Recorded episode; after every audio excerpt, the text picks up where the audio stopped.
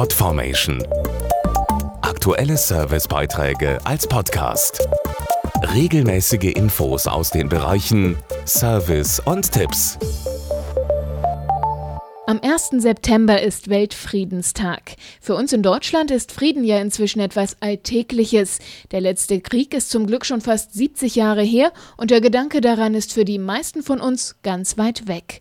Allerdings, wenn man so in die Welt schaut, ist Frieden ganz und gar nicht selbstverständlich. Der Weltfriedenstag erinnert an den 1. September 1939, den Beginn des Zweiten Weltkriegs. Anfang der 50er Jahre wurde der Gedenktag in der DDR eingeführt und kurze Zeit später auch in der Bundesrepublik.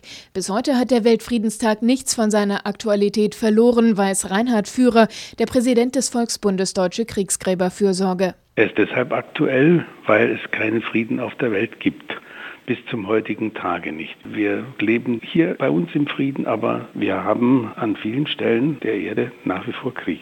Der Weltfriedenstag ist auch eine Mahnung, die Millionen Opfer aller Kriege nicht zu vergessen. Das will auch die spezielle Internetseite lichterderewigkeit.de erreichen. Jeder kann übers Internet einen Stern, einen Lichtpunkt setzen für jemand, an den er denkt, für die Verstorbenen.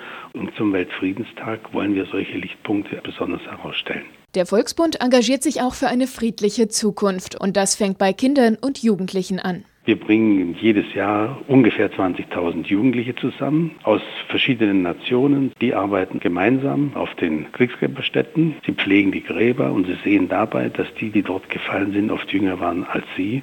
Und daraus ergibt sich letztendlich ein ganz deutliches Signal für die Mahnung zum Frieden.